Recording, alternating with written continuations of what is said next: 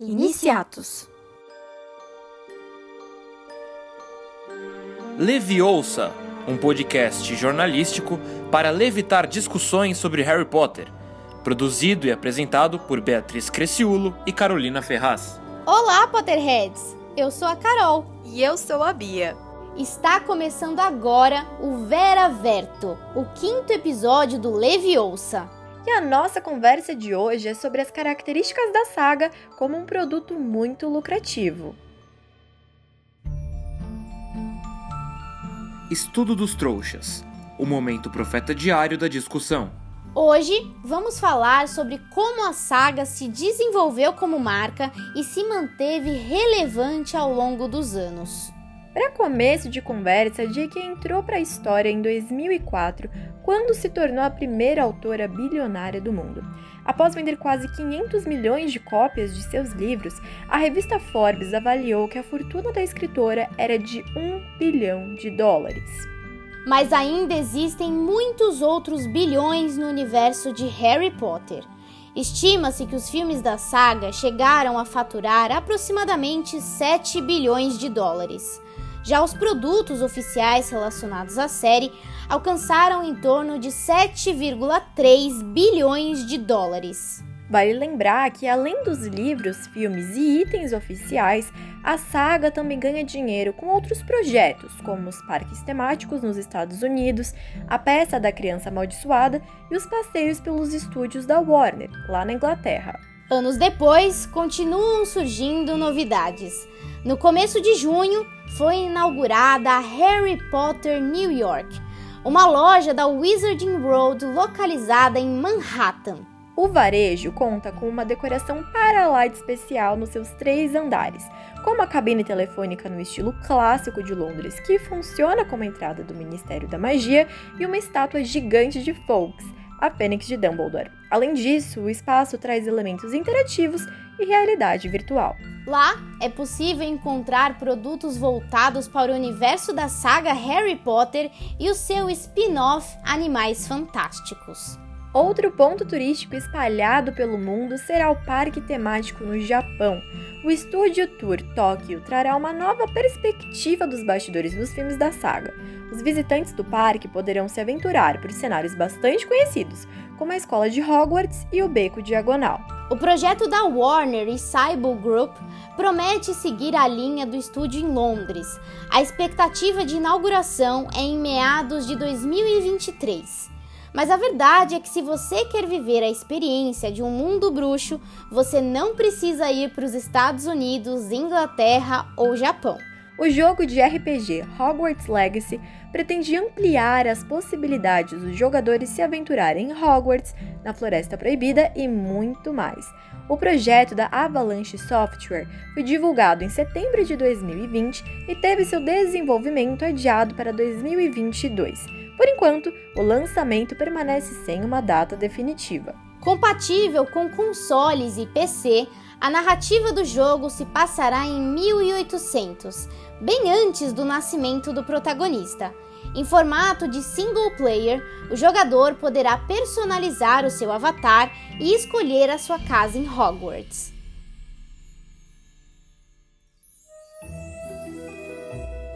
Sonoros o tipo de bate-papo que teríamos no salão comunal.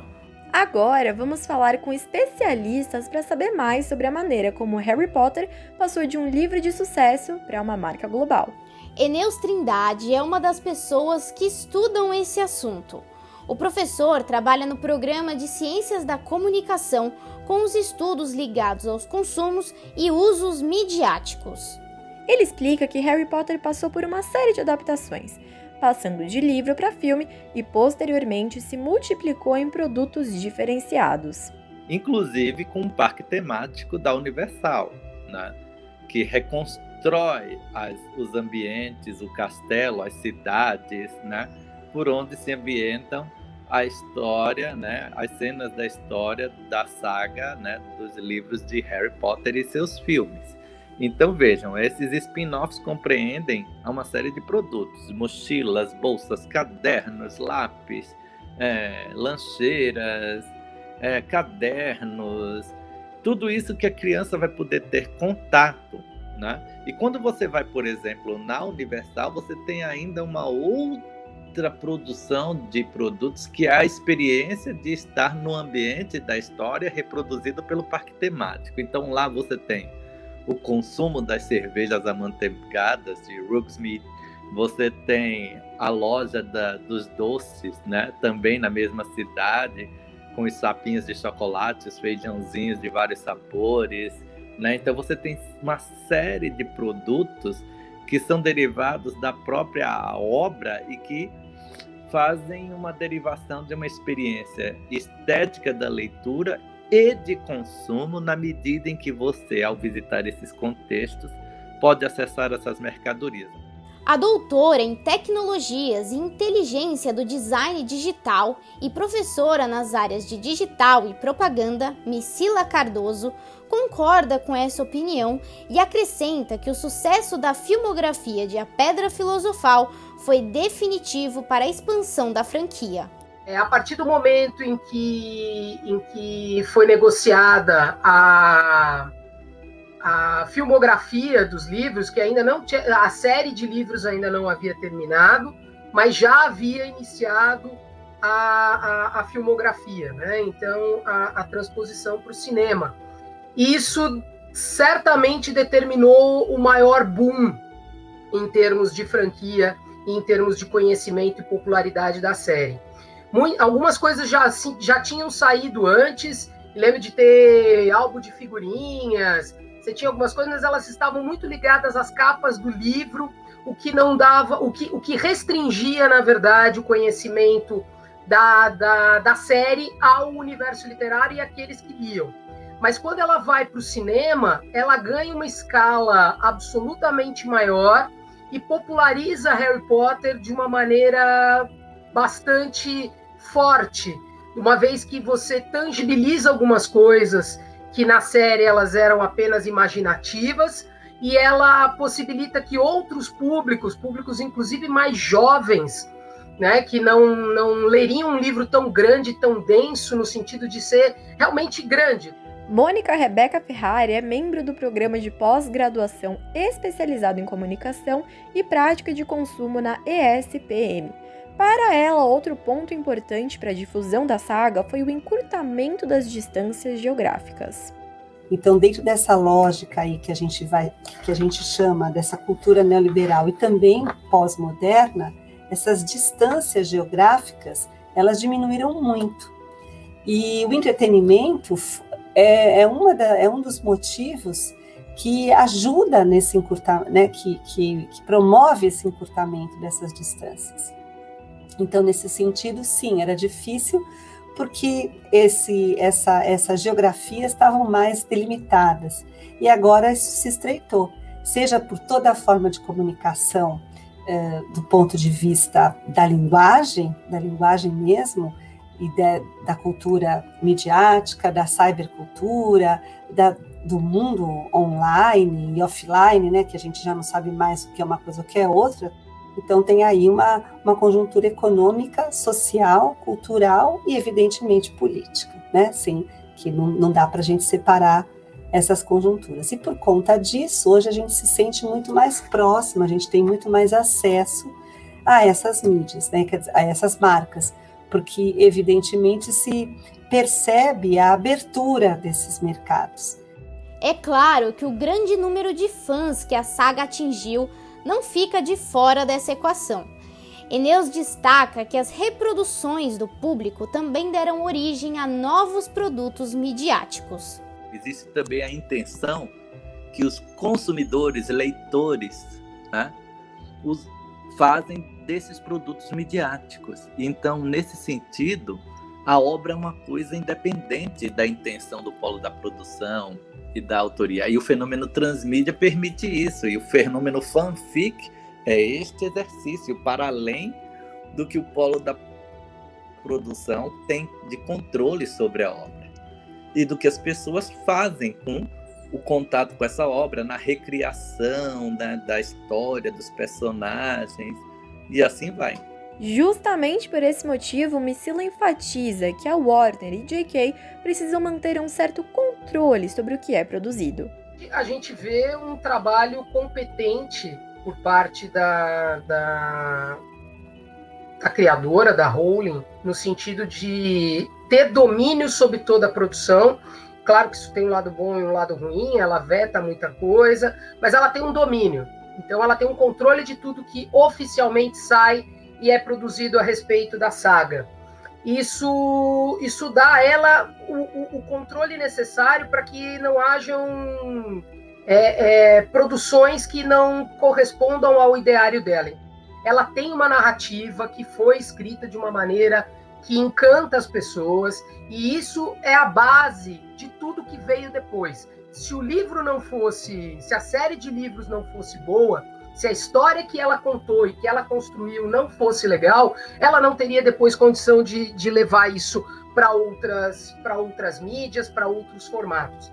Então, tudo partiu ali de uma história consistente que ela conseguiu construir. E depois, claro, de um trabalho de marketing muito consistente, é, fazendo os licenciamentos, escolhendo onde estaria, escolhendo inclusive pessoalmente quem seriam os atores que desempenhariam o, o, os personagens no filme.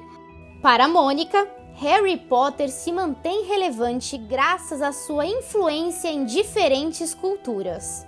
Então você disse, ela já não é uma série nova e continua tendo fãs e continua arrebanhando mais fãs e os seus produtos continuam sendo mais vendidos e nessa nessa nesse ciclo, né, que não tem um começo, não tem um fim. Então, isso diz respeito a algumas questões. Uma delas é a própria característica da, da narrativa. Então, é uma narrativa uh, de magia, né? É uma narrativa e, e normalmente as histórias mágicas elas têm um poder bastante forte nas culturas. Ser fã de Harry Potter se tornou uma tradição de família. Para Eneus, isso também tem um impacto na repercussão da saga. A gente está falando de um produto que começa no começo de 2000, né? Dos anos 2000 e já se passaram 20 anos, né? De todo esse processo inicial. Então, você tem uma memória de gente que viu isso e compartilha com seus filhos, né? Que vão se interessando, se torna um presente interessante para dar, né?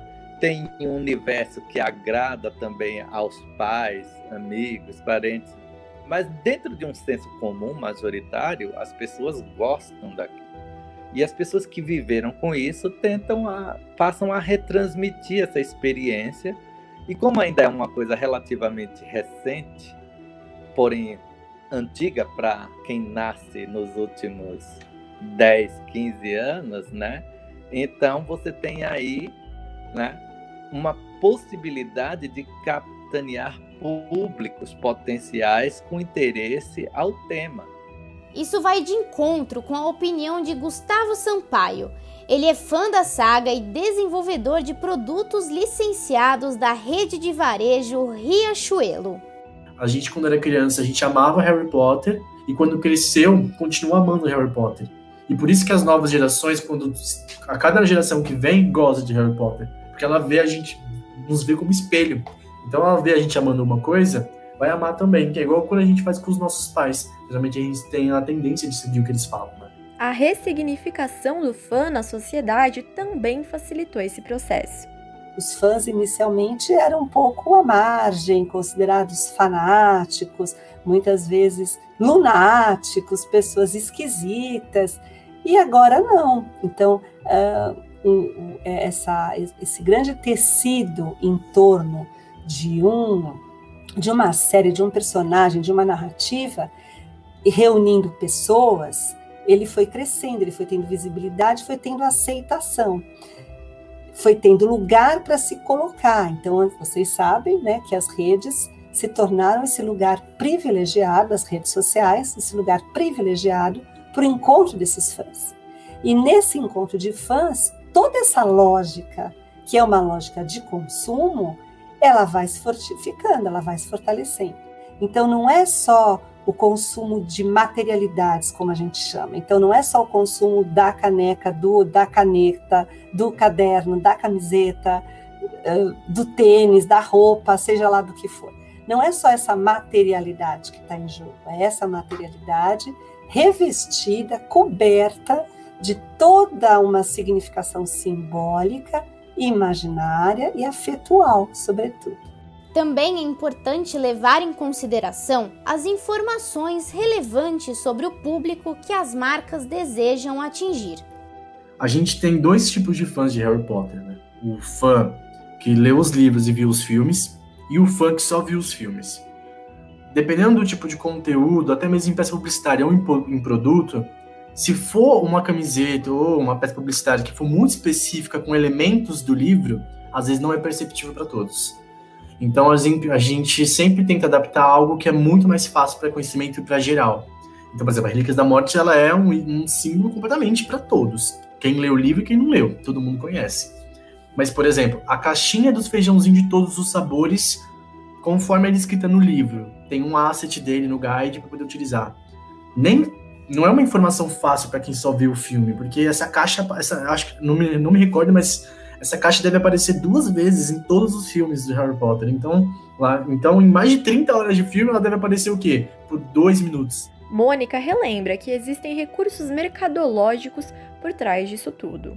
Por outro lado, uh, o fato dessa história, dessas, uh, dessas narrativas poderem permanecer, elas também são acompanhadas de grandes e inteligentes estratégias de marketing, né?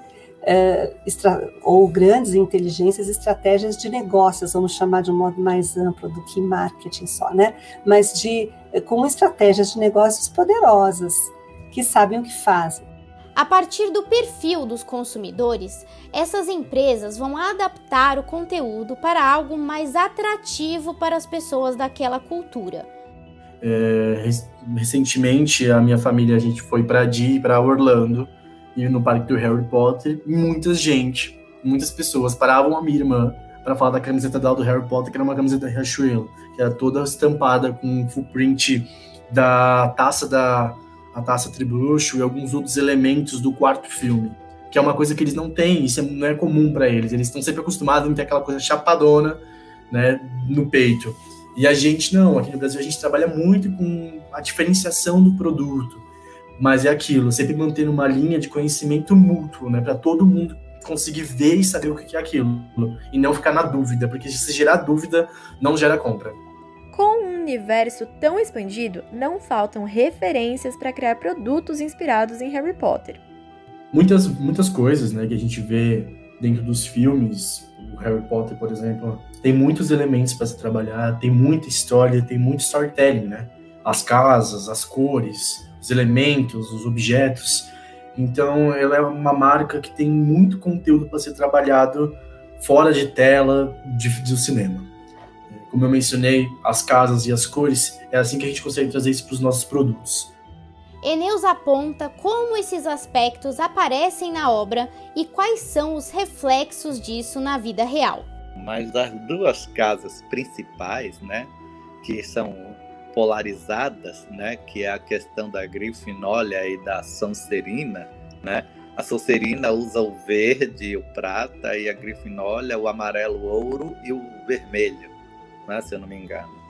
Vejam, essas cores elas trabalham uma perspectiva de polarização, né? né? Da ideia de calor, frieza, obscuridade e luminosidade, né? Então você encontra uma maior luminosidade, poder e até os animais, não só as cores, né? Um é a serpente, o outro é um leão, né? Então você tem aí uma, uma perspectiva de construção um tanto quanto maniqueísta, bem senso comum, né, da ideia da representação de um sentido de bem e de mal, embora na obra e no filme você presencia algumas discussões de que ser Sonserina não é necessariamente ser de uma casa ruim. Ela já tem uma codificação prévia das pessoas a partir da experiência literária. E isso não é rompido nos filmes, nem tampouco na perspectiva dos produtos para o seu consumo. E vale lembrar que isso tudo também existe no mundo dos bruxos, hein? Coitado do pai do Malfoy, né? Ele gastou uma grana para comprar a Nimbus 2001 para o time da Sonserina e no ano seguinte a Firebolt já era um sucesso. É aquela história. Vassoura no mundo bruxo funciona igual aos celulares na vida real. Aquela velha obsolescência programada.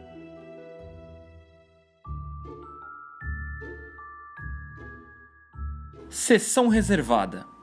A hora de dar uma de Hermione. E falando em vassouras, hoje vamos conhecer Alessandro Russo. Ele tem 29 anos e transformou uma vassoura em um meio de transporte na vida real. O mineiro sempre quis realizar o seu sonho de infância de ter o artefato mágico como o de Harry, até que criou a empresa Nuvem Vassouras em 2020. Eu lembro de, eu lembro de mim com meus 10, 11 anos de idade, colocando uma vassoura entre duas cadeiras e sentando no meio dela para simplesmente simular e fingir que eu estava pilotando uma vassoura. Então, para mim é muito legal pensar que eu pude realizar meu próprio sonho com isso e que se eu tive, eu sei que tem pessoas que são bem mais fãs de Harry Potter do que eu sou ainda, eu pude realizar o sonho delas também, né? Eu sei que tem muita gente olhando e falando, caramba, eu quero realizar meu sonho de poder pilotar uma vassoura dessa, porque realmente é uma sensação parecidaça com o que você imagina de si próprio pilotando uma vassoura no filme. O empreendedor teve a ideia quando viu duas crianças brincando com um hoverboard, uma espécie de skate motorizado que é controlado com o movimento do corpo. E quando eu vi a, as crianças brincando com o hoverboard com o cavalo entre as pernas, eu simplesmente pensei, poxa, aquele quadribol de vassoura seria mais legal se fosse em cima de um hoverboard, assim, pelo menos. E aí eu pensei, poxa, se tivesse uma coisa que passasse o controle do hoverboard para a vassoura, ia ser mais legal ainda, né? Porque nos filmes você vê a, aquele pessoal em cima das vassouras, você vê eles, eles se inclinando para frente, empurrando o carro para frente para acelerar as próprias vassouras. Então, então acho que traria, traria uma sensação parecida esse negócio se passasse, se, se tivesse algo que passasse o controle do hoverboard para vassoura. E a partir disso eu meio que comecei a matutar um pouco e falei, gente, realmente, eu acho que daria uma sensação muito legal. Eu, como fã aqui nesse momento, não, tô pensando em um produto, em venda nem nada, mas eu tô pensando que seria muito legal brincar com um negócio desse. Aproveitando sua experiência como desenvolvedor de jogos digitais, Alessandro criou um modelo 3D para o projeto. Depois disso, contou com a ajuda de seu amigo Henrique Soares para criar o protótipo. Para produzir as vassouras, é, eu fiz o seguinte: eu, eu comprei pranchas de madeira, quais eu desenhei os moldes. Aí achei um marceneiro qual cortou para mim, invernizou do jeito que eu queria. Tentei pesquisar tutoriais no YouTube como sobre como como produzir uma vassoura parecida com a Nimbus 2000 do Harry Potter, né? É... E aí eu fiz as adaptações para ver se seria viável aquele modelo que eu tinha construído, para conseguir encaixar ela naquele suporte de metal e se realmente funcionaria. E aí, quando a gente conseguiu construir e eu testei pela primeira vez, eu virei e falei: Meu Deus, é uma porcaria. Esse negócio não funciona. Por que, que eu imaginei que ia funcionar? Mas era só por dois motivos. Um, era porque precisava de alguns ajustezinhos, né? Todo protótipo sempre precisa de ajuste. Então, o ajuste com relação ao centro de gravidade, a relação com como ela se prendia, e o principal é porque não é fácil de pilotar. Você, eu inclusive brinco com o pessoal e falo assim, ó, se vassoura fosse fácil de pilotar, no filme do Harry Potter não ia ter as, as aulas de voo da Madame Ruth, né? O inventor conta que existem dois tipos diferentes de vassoura: o monociclo e o diciclo. A diferença entre eles é o número de rodas, o que deixa o desafio ainda maior. Já o modelo para diciclo, ele é muito mais fácil, porque como ele tem duas rodas, você não precisa se preocupar com o equilíbrio lateral. E ele funciona da mesma forma com relação à aceleração, né? Você pega o cabo da vassoura, se inclina com ele para frente e isso vai te fazer acelerar, porque o discípulo também trabalha com um motor autobalanceado. A sua inclinação é o que acelera ele. E quando você recua com o corpo, é o que vai frear ele também. E para virar para os lados, aquela alavanca que ele tem no meio dos pés, nós criamos um suporte que ele passa no meio dessa alavanca e ele tem uma articulação móvel que permite que quando eu puxar o cabo da vassoura para a direita ou para a esquerda, é isso que vai fazer virar. O fã explica que além de se inspirar no método de pilotagem, ele também se baseou no design das vassouras dos filmes da saga. Dois dos nossos modelos, eles são feitos bem inspirados nas duas vassouras principais, nas duas vassouras de corrida principais que aparecem nos filmes do Harry Potter, né? Que são Animus 2000 e Animus 2001. Então, o nosso modelo nuvem 2.0, ele se parece muito com o modelo Nimbus 2000. E o, o modelo nuvem 2.1 parece muito com a Nimbus 2001. Eles são realmente muito, muito, muito parecidos. É, os outros modelos são de vassouras mais simples, que, por exemplo, vão ter vassouras semelhantes a essas no, no próprio filme do Harry Potter, aquelas vassouras que os demais jogadores de quadribol utilizavam. A invenção de Alessandro se tornou um sucesso. O empreendedor relata que se destaca na multidão sempre que vai às ruas. Não diminuiu o efeito até hoje. O efeito que as pessoas têm ao ver uma vassoura na rua. Tipo, eu, e olha que eu saio praticamente nos mesmos lugares, né? Que são os arredores do meu próprio bairro. E o meu próprio bairro, de bairros vizinhos, por exemplo, minha namorada, ela mora num, num bairro vizinho ao meu, né? Então é o, geralmente é o mais longe que eu vou de vassoura. E assim, é, a, a, o pessoal continua tendo uma reação bem interessante toda vez. Literalmente toda vez que, que eu saio com a vassoura tem isso. São carros que, porque eu, eu muitas vezes eu piloto na própria rua, né? É, meu monociclo chega a 30 km por hora. E assim, os carros passam, tiram o celular, começa, às, vezes, às vezes a pessoa tá dirigindo e ela tira o celular para ir filmando do meu lado. É, pessoal chama bastante, grita, ô bruxo, Harry Potter e tal, isso é uma Nimbus, todo mundo grita bastante. E vale ressaltar que Alessandro chama a atenção de literalmente todo mundo. O mais legal, na verdade, foi quando a, eu vi uma viatura da Rotan aqui, a Rotan é a tropa de choque de Belo Horizonte, e eu vi ela diminuindo diminuindo do meu lado, diminuindo, diminuindo. Eu fui olhar pro lado assim, o policial que tava no banco de trás, eu só vi ele com o celular discreto, assim. então foi bem legal. O pessoal, assim, ainda tem uma reação muito, muito, muito legal quando vê a gente passando de vassoura.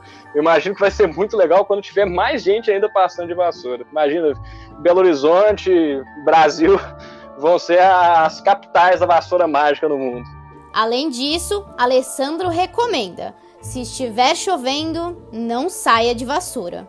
O empreendedor relembra um episódio em que ele foi testar um tipo de suporte para o seu monociclo enquanto chovia muito. Durante a pilotagem, em uma descida muito íngreme, o fã conta que caiu da vassoura e escorregou ladeira abaixo.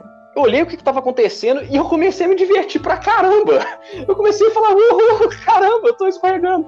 E tinha um cara lá atrás, da rua, todo preocupado comigo, olhando lá de longe. E eu lembro que eu virei, olhei para trás para ele, levantei a mão com, com dois dedinhos e falei assim: Eu tô bem, tá tudo tranquilo por aqui. E eu fui descendo de escorregador, eu devo ter descido mais ou menos uns seis metros naquela rua só escorregando. A minha calça ficou rasgada atrás, inclusive. Eu não tive absolutamente ferimento nenhum. Parou um motoqueiro depois para perguntar se estava tudo bem. Eu comecei a rir e falei assim: Tá tudo tranquilo. Apesar das situações inusitadas, Alessandro se mostra bastante satisfeito com a experiência de pilotar vassouras por Belo Horizonte. Foi uma sensação muito legal, porque realmente assim, não deixou em nada a desejar pro que eu próprio já vim imaginando de como poderia ser.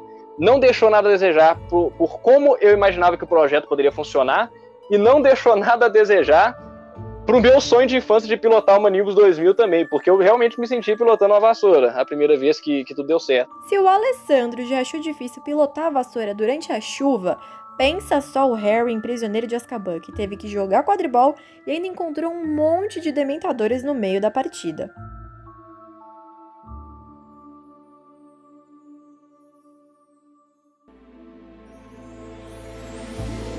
Revele o Potterhead uma conversa com os nossos eleitos. No bate-papo de hoje, vamos conhecer Poliana Razeira.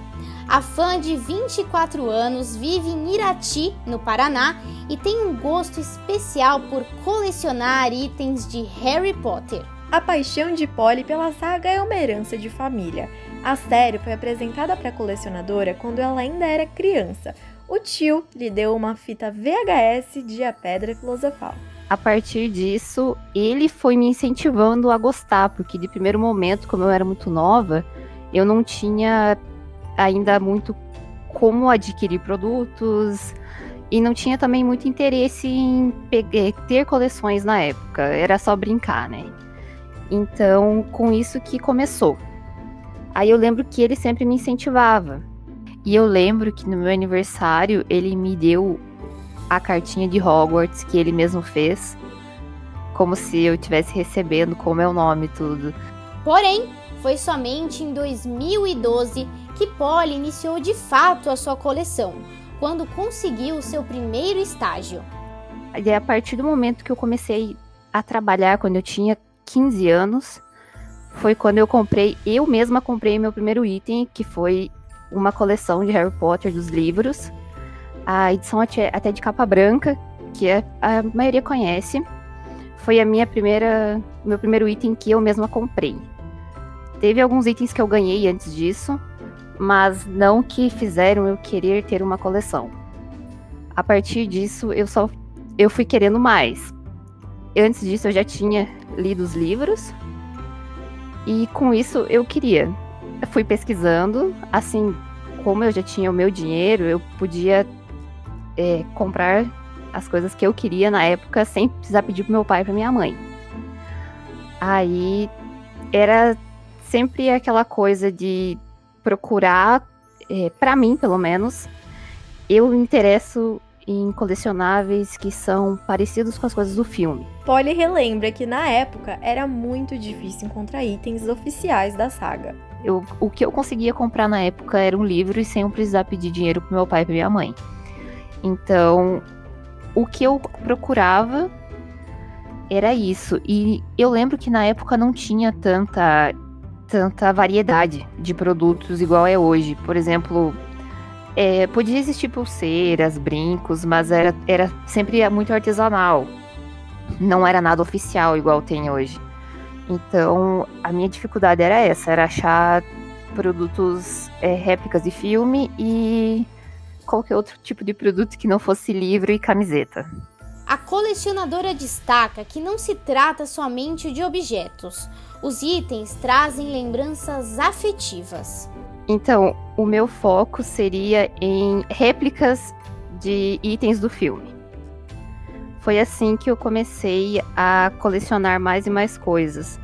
Então, eu, como fã, mulher, mãe, eu sempre procuro roupa, acessório, bolsa principalmente, que é o que eu mais tenho atualmente. Os livros também, que todos que lançam fazem a gente querer mais. É, desde itens pequenos, de caneta, borracha, essas coisas, eu sempre quis ter.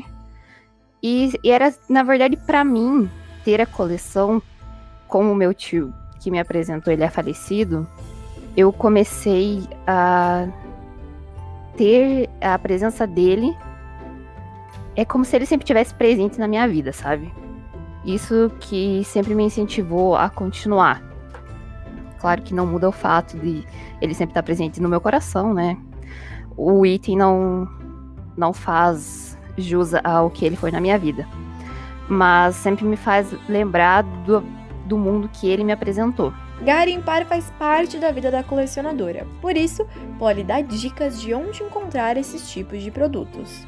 Normalmente eu pesquiso o produto no Google ou eu vou direto nas lojas que eu sempre compro, que seria da Hot Topic, da Box Lunch e da própria loja da plataforma 93 quartos, que é a, a, a loja de Londres.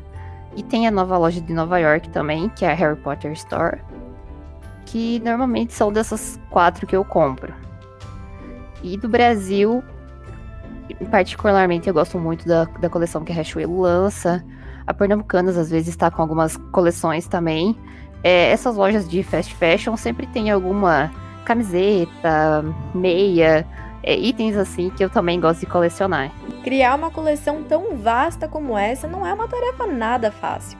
A fã explica que também faz compras com pessoas que importam os produtos para o Brasil.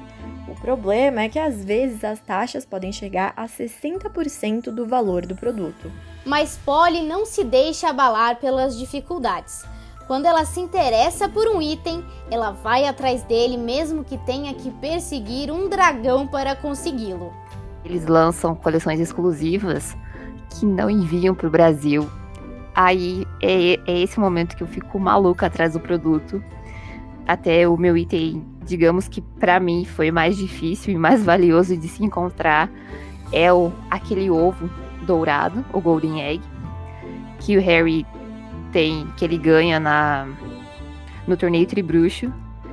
Foi o meu item que eu fiquei maluca quando vi. O meu não é a réplica do, do filme, mas ele é um porta-joias. Então ele abre todo para colocar brinco, colar, as coisas todas penduradinhas. Esse foi o mais difícil de eu achar. Quando eu achei, foi difícil de eu conseguir importar ele. E, e foi assim o item que eu, que eu mais gastei, digamos assim, para conseguir. Para Polly, consumir itens da saga promove uma espécie de imersão no universo bruxo. Porém, a colecionadora enfatiza que o número de itens que um fã compra não define o quanto ele gosta da saga. Não trazem, não agregam nada à questão ser ou não ser fã, né? Porque você pode muito bem ser fã e ter apenas lido um livro emprestado, que é muita gente não tem acesso a, a poder comprar direto itens. Então, tem fãs que fazem suas próprias varinhas, que tem um valor sentimental mil vezes maior do que a pessoa que compra uma varinha. Então, a coleção não agrega em nada a, ao ser ou não ser fã de Harry Potter. São apenas itens que, como eu já tinha falado, me fazem feliz. Então, se a pessoa ela tá feliz e ela gosta da saga, pelo simples fato de ter lido os livros ou até assistido os filmes, é isso que importa. Como já dizia o velho Dumbledore, Hogwarts sempre ajudará aqueles que a ela recorrerem.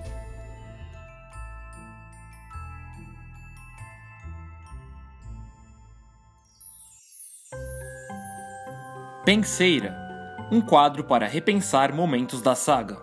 Consumo e mercado de Harry Potter foram dois assuntos muito explorados nesse episódio. Por isso, vamos entender como a economia funciona no contexto da saga. No mundo bruxo, não é possível utilizar o dinheiro trouxa. Lá, existem três tipos de moedas. São elas: galeão, ciclis e nukes. Em A Pedra Filosofal, Hagrid explica um pouco sobre o funcionamento de cada uma delas para Harry. Segundo ele, as moedas de ouro são os galeões. 17 ciclos de prata fazem um galeão e 29 nuques de bronze formam um cicle. Fazendo uma regra de 3, é possível descobrir que 493 nuques equivalem a um galeão. Vale lembrar que em 2001 a autora falou um pouco sobre esse tema. Em uma entrevista, J.K. explicou que um galeão equivalia a cerca de 7 libras esterlinas. Lá em 2016, um fã ficou um tanto quanto intrigado com essa questão e aproveitou para estudar qual seria a equivalência do dinheiro bruxo com relação ao dólar. Albi Is My Home, usuário da plataforma Reddit, concluiu que na época um galeão era aproximadamente 25 dólares. Um cicle valia 1 dólar e 50 centavos, enquanto um nuke era igual a 5 centavos. Tendo isso em mente, o fã descobriu que Harry pagou aproximadamente 175 dólares na sua varinha, o que equivale a R$ 913,50 em valores de setembro de 2021. Além disso, quando Harry estava sendo procurado pelo Ministério da Magia, o prêmio pela sua captura beirava os milhões. É, Carol, mas uma coisa é fato: seja no mundo bruxo ou no mundo trouxa, o Harry era bem rico. Queria eu!